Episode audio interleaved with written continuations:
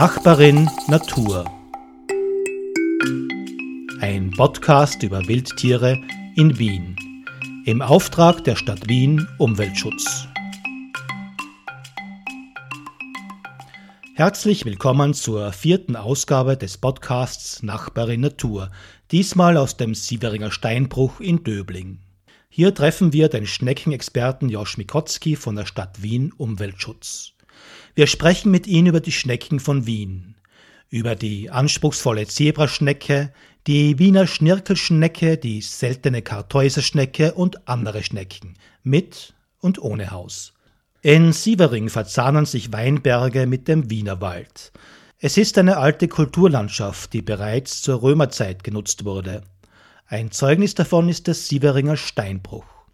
Von hier stammen die Steine, mit denen das Militärlager Vindobona gebaut wurde. Heute ist der Steinbruch aufgelassen und auf dem Gelände wächst eine abwechslungsreiche Vegetation. Trockenrasen, magere Schutthalden und Gebüsche bieten vielen Tierarten Lebensraum, darunter einigen stark gefährdeten Arten. Sie nutzen die Vielfalt dieser eher trockenen und felsigen Landschaft. Josch Mikotzki von der Stadt Wien Umweltschutz zeigt uns ein paar Schneckenhäuser, die er hier kurz zuvor aufgelesen hat. Das ist ein sehr ungewöhnlicher Ort für eine Schnecke. Schnecken wollen sehr eher feucht und kühl. Es gibt aber natürlich auch Schneckenarten, die im trockenen heißen Lebensräumen leben, so wie die Zebraschnecke, die hier im Steinbruch Sievering lebt. Das Gehäuse der Zebraschnecke ist ungefähr einen Zentimeter groß. Es ist langgestreckt wie ein spitz zulaufender, gewundener Turm. Der Name Zebraschnecke kommt von der Farbgebung des Gehäuses. Das sieht man sehr schön, wenn man so ein Gehäuse in der Hand hat. Es ist wie ein Zebra dunkelhell gestreift. Es gibt auch noch zahlreiche andere Schneckenarten im Sieveringer Steinbruch. Was man überall finden kann, ist die Weinbergschnecke. Das ist die größte heimische Langschnecke. Wir haben aber auch hier eine große Glanzschnecke. Die ist nicht so häufig, die ist in diesem Wald hier typisch aber. Wir haben auch gesammelt die Wiener Schnirkelschnecke. Das ist eine Schnecke, die an Gebüschrändern an lichten Gebüschrändern, an trockenen gerne vorkommt. Wie kam eigentlich die Wiener Schnirkelschnecke zu ihrem Namen? Die Wiener Schnirkelschnecke gibt es nicht nur in Wien, aber sie ist in Wien erst beschrieben worden. 1828 hat ein Wissenschaftler diese Schnecke, die Wiener Schnirkelschnecke, zum ersten Mal beschrieben und der Erstbeschreiber darf ihr auch einen Namen geben. Die Schnecke gehört zu der Gruppe der Schnirkelschnecken, das sind viele Schnecken. Und weil sie in Wien erst beschrieben worden ist, hat der Herr sich gedacht, nenne ich sie Wiener Schnirkelschnecke. Die Wiener Schnirkelschnecke hat ein ganz ein typisches Schneckenhaus. Sie ist etwas größer als die Gartenschnirkelschnecke. Die kennen wahrscheinlich die meisten Hörerinnen und Hörer, weil die relativ häufig in Gärten zu finden ist. Die Wiener Schnirkelschnecke nicht so häufig, sie ist etwas größer, sie hat eine rauere Schale. Wenn man mit dem Nagel drüber fährt, dann hört man diesen Ton von dieser rauen Schale. Und sie hat eine braune Lippe. Die Lippe ist an der Mündung, also dort, wo die Schnecke sich zurückziehen kann ins Haus, das wird Mündung genannt und die ist bei der Wiener Schnirkelschnecke bräunlich gefärbt. Am besten sieht man sie vor allem an leeren Gehäuse. Man findet ja Schnecken nicht immer und zu jeder Tages- und Jahreszeit im Freien, aber was man schon finden kann, sind die Schneckenhäuser. Und wenn das noch ein gut erhaltenes Schneckenhaus ist, dann kann man das auch sehr gut erkennen, diese braune Lippe. Kommen Schnecken schon mit ihrem Haus auf die Welt? Schnecken werden schon mit einem Haus geboren. Schnecken legen ja Eier. Aus den Eiern schlüpfen kleine Schnecken und die haben schon kleine Gehäuse, eineinhalb Windungen ungefähr und dieses Gehäuse wächst im Laufe des Lebens. Wächst das Schneckenhaus das ganze Leben der Schnecke hindurch? Da gibt es verschiedene Arten, die nur ein Jahr leben. Da wächst es ein Leben lang, ja. Es gibt auch andere Arten, die drei Jahre, fünf Jahre, sogar zehn Jahre alt werden, die großen Schnecken, die Weinbergschnecken. Da wächst es nur eine Zeit lang, drei, vier Jahre lang und dann ist das Wachstum, wird das Wachstum eingestellt. Und kann man am Schneckenhaus ablesen, wie alt die Schnecke ist? Man kann nicht unbedingt erkennen, wie alt sie ist, aber man kann zum Beispiel erkennen, ob sie ausgewachsen ist schon. Also bei der Weinbergschnecke, wenn sie drei oder vier Jahre alt ist, dann bildet sie an der Mündung von dem Schneckenhaus einen stumpfen Rand, während sie, während sie noch wächst, dann ist dieser, das ist ein scharfer Rand. Und an solchen Merkmalen kann man zum Beispiel erkennen, ob eine Schnecke schon ausgewachsen ist oder nicht. Es gibt weiße Schneckenhäuser, es gibt dunkle Schneckenhäuser, es gibt gestreifte und einfärbige, gelbliche, braune und rote. Woher kommt diese Vielfalt? Das ist auch eine Anpassung an den Lebensraum. Helle Schneckenhäuser wärmen sich weniger auf. Also in trockenen, warmen Habitaten sind die Schnecken meist hell. Im Wald oder im Wasser sind die Schnecken meist dunkel, weil sie da besser getarnt sind. Letztendlich ist es meistens ein Schutz, dass sie nicht so leicht gesehen werden. Diese Wiener Schnirkelschnecke, die ist gestreift und das ist zum Beispiel in so Lichtschattenhabitaten, also im Waldrand, dann in Büschen, eine gute Tarnung. Nicht jede Schnecke hat ein Haus. Es gibt Nacktschnecken, die darauf verzichten. Wie auch bei uns Menschen schützt das Haus die Schnecke vor allem vor dem Wetter allerdings nicht vor Regen, sondern im Gegenteil, vor Trockenheit. Das Haus hat eine mehrfache Funktion. Einerseits ist es natürlich ein Schutz vor Feinden, andererseits ist es auch ein Schutz vor Austrocknung. Schnecken sind ja im, bevorzugt im Feuchten unterwegs, auch die Schnecken, die im trockenen Lebensräumen leben, die sind auch in feuchten Verhältnissen. Wenn es im Morgentau gibt, wenn es regnet, wenn es in der Nacht feucht ist, unterwegs. Und dieses Haus schützt, wenn die Witterung zu trocken ist oder auch zu kalt. Schnecken haben auch die Fähigkeit, ihre Schneckenhäuser zu reparieren, wenn diese Schaden erlitten haben. Wenn der Schaden nicht zu groß ist, dann können die Schnecken das Haus reparieren. Sie haben ja die Fähigkeit, das Schneckenhaus im Laufe des Lebens weiterzubauen. Und diese Fähigkeit ermöglicht ihnen auch, dass sie verletzte Stellen wieder reparieren können und die Schale wieder neu bilden können. Man sieht es aber meistens, dass es eine reparierte Schale ist. Wovon ernähren sich Schnecken? Am liebsten fressen Schnecken modriges, abgestorbenes oder zersetzendes Material. Das können sie gut abraspeln und verdauen. Sie fressen aber viele andere Dinge auch. Es gibt räuberische Schnecken, die fressen andere Schnecken, andere Gelege, andere Tiere. Es gibt auch Schnecken, die weiden Algen ab, Algenrasen oder Flechten. Schnecken haben keine Zähne, mit denen sie ihre Nahrung zerkleinern können. Stattdessen raspeln sie ihr Essen mit ihrer Zunge klein. Die Schnecken haben eine Raspelzunge. Das ist eine Zunge mit ganz, ganz vielen tausenden kleinen spitzen Zähnen und da kann man sich gut vorstellen, wenn Sie mit diesen spitzen Zähnen ein, eine Pflanze abraspeln, dass Sie da dieses Material gut abraspeln können und zu sich nehmen können. Man kann sich vorstellen wie ein Schmirgelpapier und wenn man das ganz groß vergrößert in einem Mikroskop, dann schaut es fast aus wie ein Autoreifen. Das auffälligste Merkmal der Schnecken neben dem Schneckenhaus sind die Fühler.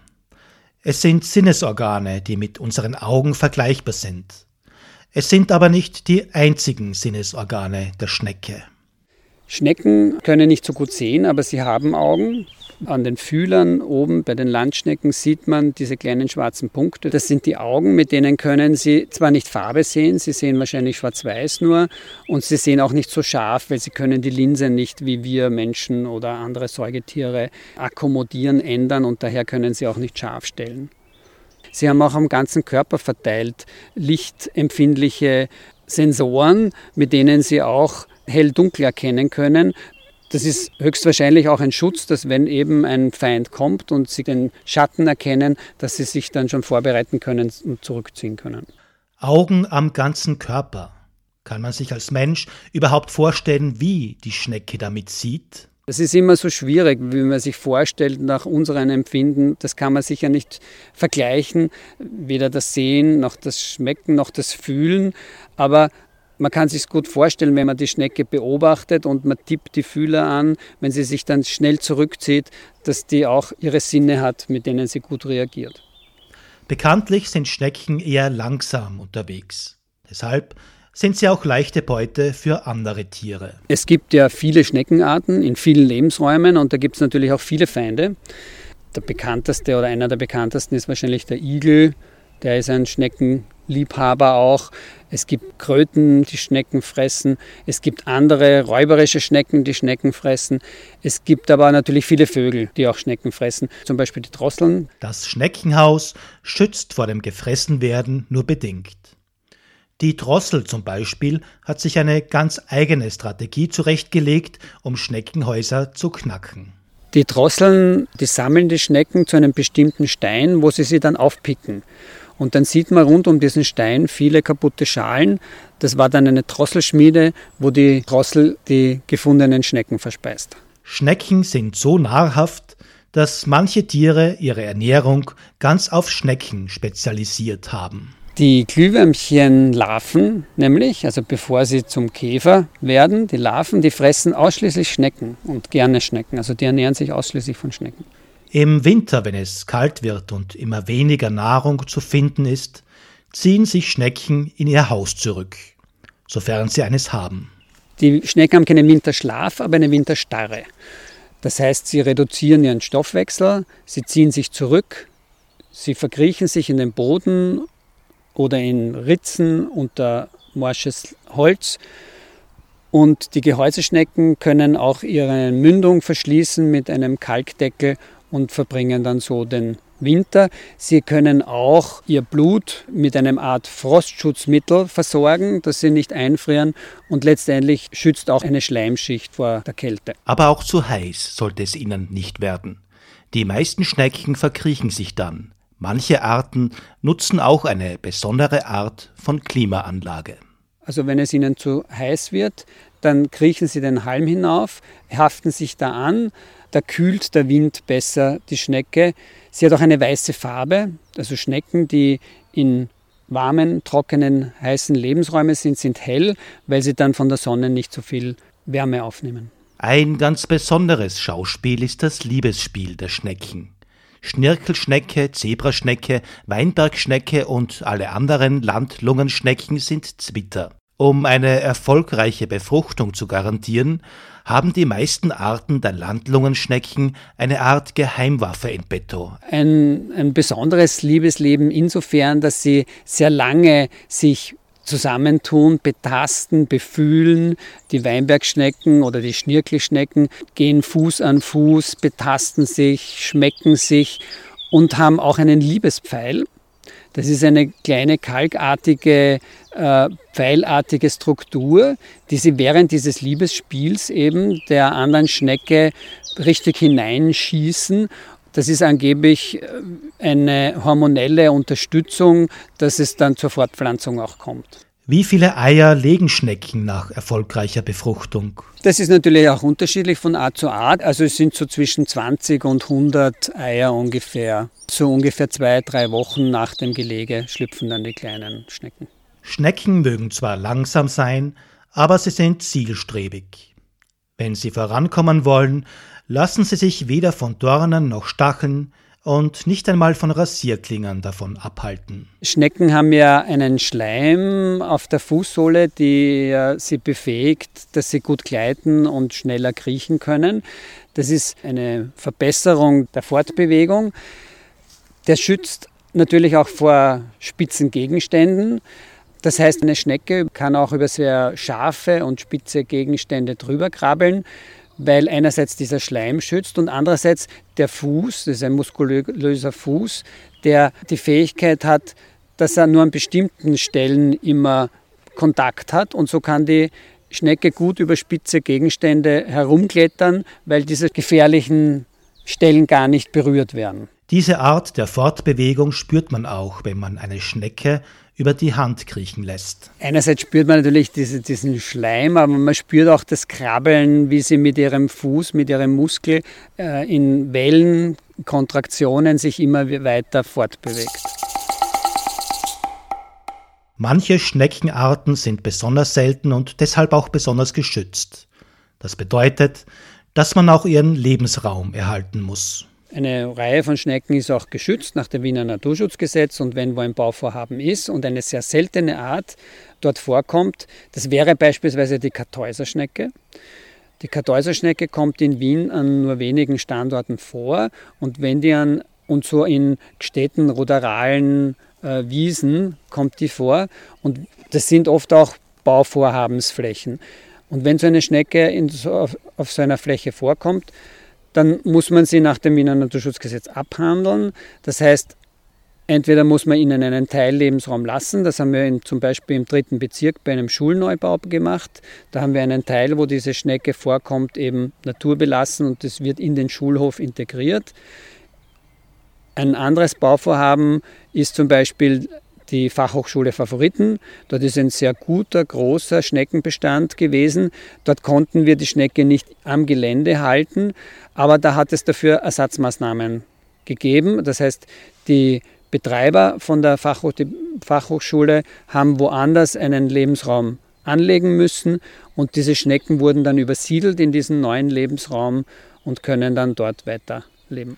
Manchmal reisen Schnecken auch als blinde Passagiere von einem Lebensraum zum anderen. Und manche Schneckenreisende sind gekommen, um zu bleiben. Schnecken haften sich ja zum Beispiel auch an Autos an und werden vertragen. So kann man wenn es im Umfeld noch geeignete Lebensräume gibt oder nicht so weit weg, kann man schon hoffen, dass sie dort auch längerfristig bleiben. Springen können sie natürlich nicht, aber wenn das Auto dann irgendwo anders wieder parkt dann, und das Wetter passt, dann kriechen sie weg. Es sind jetzt nicht nur Autos, es sind auch Züge zum Beispiel oder Schiffe. Ja? Also es gibt viele Transportmittel, äh, wo sich auch Tiere mittransportieren lassen. So ist zum Beispiel auch über, über Gemüseimporte die gefleckte oder die gestreifte Weinbergschnecke zu uns gekommen. Das ist eine Art, die erst seit ein paar Jahren bei uns ist, eine sogenannte invasive Art, die nicht ursprünglich hier lebt wie die Weinbergschnecke, die ist über Gemüsetransporte wahrscheinlich zu uns gekommen. Sie hat sich sehr stark vermehrt, das heißt in den meisten Lebensräumen findet man jetzt eher die gefleckte oder gestreifte Weinbergschnecke und nicht mehr die heimische Weinbergschnecke. Das kann man sehr gut erkennen, weil der Name ja oft auch bei den Schnecken äh, dafür spricht, wie sie aussehen oder welche Eigenschaften sie haben. Und bei der gefleckten Weinbergschnecke, sie schaut eben wie eine Weinbergschnecke aus, ist ein bisschen kleiner, aber sie hat so ein braun, dunkelbraun, hellbraun, fleckiges Muster, während die gestreifte so ganz klassische, typische Streifen hat. Und die Weinbergschnecke eigentlich einfärbig gefärbt ist. Schnecken sind für Menschen harmlos und die meisten richten keinen großen Schaden an. Nur einzelne Arten sorgen für einen schlechten Ruf der Schnecken, besonders unter Gärtnerinnen und Gemüsefreunden. Eigentlich fressen nur die diese spanische Wegschnecke den Salat. Es gibt ja, wie gesagt, viele Schneckenarten und die Schnecken haben vielleicht auch ein bisschen schlechtes Image bekommen wegen der spanischen Wegschnecke, weil die die Salatfresserin oder Gemüsefresserin ist. Alle anderen Schnecken braucht man eigentlich keine Sorge haben dass die das selbst angebaute Gemüse fressen oder sehr viel davon fressen. Die meisten Schnecken beeinträchtigen die Menschen nicht und sind ein wichtiger Bestandteil des Ökosystems. Es ist dann schade, wenn einzelne Schnecken, so wie die spanische Wegschnecke, die in Gemüsebeeten Schaden anrichten kann, äh, das Image zerstört. Aber letztendlich reagiert ja die spanische Wegschnecke so wie alle anderen Tiere nur auf ihre Umwelt, auf ihr Umfeld. Das heißt, man macht es ihr halt besonders leicht äh, in Gärten und deswegen kommt sie dann da auch gehäuft vor. Da muss man eben dann bestimmte Maßnahmen setzen, naturnahe Ecken haben, naturnahe Gärtengestaltung machen oder die Pflanzen so schützen, dass eben die spanische Wegschnecke nicht überhand nimmt und andere Schnecken auch Lebensmöglichkeiten haben. Was sind gute Strategien, um die spanische Wegschnecke vom Garten fernzuhalten, ohne anderen Schneckenarten zu schaden?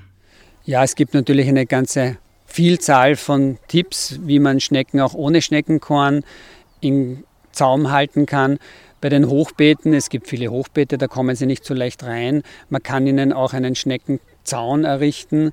Das ist ein gebogenes Metall das Beste aber ist im Prinzip ein naturnaher Garten oder ein möglichst naturnaher Garten, weil dann hat man auch weniger Schnecken. Wenn man natürlich ein Gemüse anbaut und das will man auch ernten, äh, dann macht man das, wie gesagt, am besten in einem Hochbeet oder mit einem Schneckenzaun. Was ist der Unterschied zwischen Wasserschnecken und Landschnecken? Da gibt es auch mehrere Unterscheidungsmerkmale. Das eine ist, dass es die Wasserschnecken auch Kiemen haben, nicht alle. Es gibt auch Wasserschnecken, die über Lungen atmen, aber es gibt auch Wasserschnecken, die Kiemenatmung haben, während die Landschnecken natürlich nur Lungen haben. Die Landschnecken haben zwei Paar Fühler, das heißt, die haben große, längere Fühler, wo die Augen drauf sitzen und kleinere Fühler da, darunter, während die Wasserschnecken nur ein paar Fühler haben. Was haben Schnecken und Muscheln gemeinsam? Wodurch unterscheiden sie sich? Die sind verwandt, die gehören zu den Weichtieren, zu der großen Gruppe der Weichtiere, wie übrigens auch die äh, Oktopusse oder Tintenfische, sind auch Weichtiere. Der Unterschied zwischen Muscheln und Schnecken ist, dass Muscheln zwei Schalen haben und meistens äh, an einem Ort nur sitzen und dort das Futter aus dem Wasser filtrieren, während die Schnecken ein Gehäuse haben, wenn es Gehäuseschnecken sind, dass sie mit sich tragen oder auch Nacktschnecken, die gar keine Schale haben, die nur eine reduzierte Schale haben oder gar keine sichtbare Schale mehr haben. Wann ist die beste Zeit, um Schnecken im Freien zu beobachten? Ja, also die Schnecken kann man während des Frühjahrs, Sommers, Herbst eigentlich immer sehen, die lebenden Schnecken, weil die toten Schnecken findet man ja immer eigentlich. Also die, nicht die toten Schnecken, sondern die Gehäuse, die, die Schneckengehäuse, die leeren Gehäuse. Das ist ja auch ein, ein Vorteil für uns als Biologen oder auch als Naturfreunde, dass wir diese Schnecken eigentlich immer suchen können und finden können, wenn wir im Wald spazieren. Und wohin sollte man beim Schneckenbeobachten schauen? Worauf sollte man besonders Acht geben? Wald, das ist ein bevorzugter Lebensraum von Schnecken. Da findet man immer Schnecken. Man kann im Laub ein bisschen graben, man kann Holz umdrehen. Wenn es feucht ist, in einer feuchten Witterung sieht man sie auch die Stämme hinaufklettern oder die Äste von den Büschen hinaufklettern. Eigentlich gibt es die Schnecken überall, weil sie können sich sehr gut anpassen an die Umwelt. Meistens findet man sie natürlich in feuchten Lebensräumen, in der Laubstreu, an Gewässern, aber Schnecken gibt es auch auf Wiesen zum Beispiel und in Gebüschrändern. Das ist auch ein bevorzugter Lebensraum. Die meisten Schneckenarten leben aber im Wald.